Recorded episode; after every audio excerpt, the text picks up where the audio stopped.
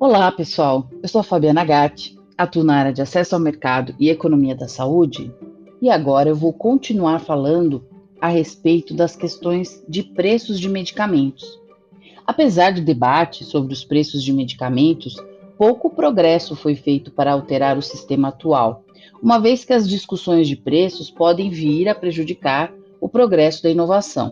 E nesse sentido, em novembro de 2019, na Expo Europa, é, foi discutida uma conferência intitulada Time for Change?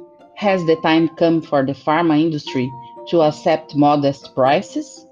Discutiram pontos de vista contrastantes é, sobre como a indústria pode oferecer o máximo retorno sobre o investimento, sem comprometer o acesso do paciente.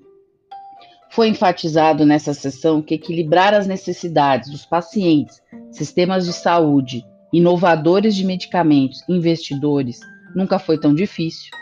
No entanto, a falha em fazer isso poderia ter consequências críticas para todos os stakeholders. Um dos pontos discutidos foi a metodologia do Value Based Pricing, que, de maneira simplificada, pode ser entendida como uso de política ou estratégia projetada para vincular o preço ou a aprovação de uma tecnologia de saúde à percepção do valor do produto. A teoria é muito simples. Sistemas de saúde devem pagar quantias semelhantes por produtos com o mesmo efeito terapêutico ou valor. No entanto, na prática, isso se mostrou mais complicado, particularmente ao estabelecer quais métricas devem ser incluídas nas avaliações de valor.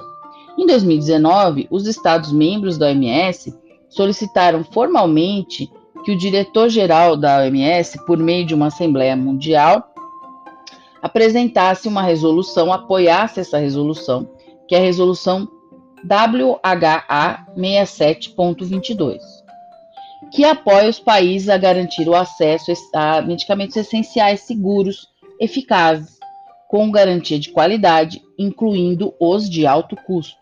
Foi também criada uma resolução para Health Intervention and Technology Assessment in Support of Universal Health Coverage. Para suportar as duas resoluções, a Fair Pricing Initiative foi lançada durante o Fair Pricing Forum em 2017.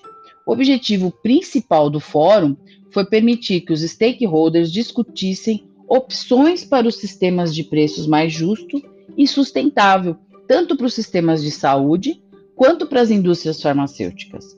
O fórum procurou abordar três questões: o que os governos podem fazer para garantir preços mais justos dos medicamentos e maior acesso, o que a indústria pode fazer, como a OMS pode apoiar o processo, e o resultado uh, do fórum foi que há muito que fazer para o consenso de modelo de preço mais justo, avaliação de efetividade comparativa, impacto orçamentário, continuam sendo ferramentas críticas no processo de decisão.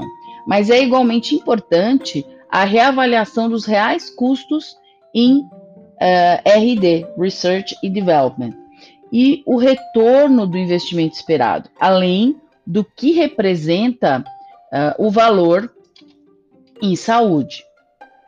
E aí, uh, nós estamos no momento de muitas discussões, né? Vídeo Fórum aí de 2017, todos os levantamentos que as entidades no Brasil fazem sobre custos de medicamentos dentro dos gastos em saúde. O que falta é um momento de transparência entre governos, indústrias, para discutir duas perguntas principais desse fórum de 2017. O que os governos podem fazer para garantir preços mais justos dos medicamentos e o maior acesso, e o que a indústria pode fazer para garantir preços mais justos dos medicamentos e maior acesso.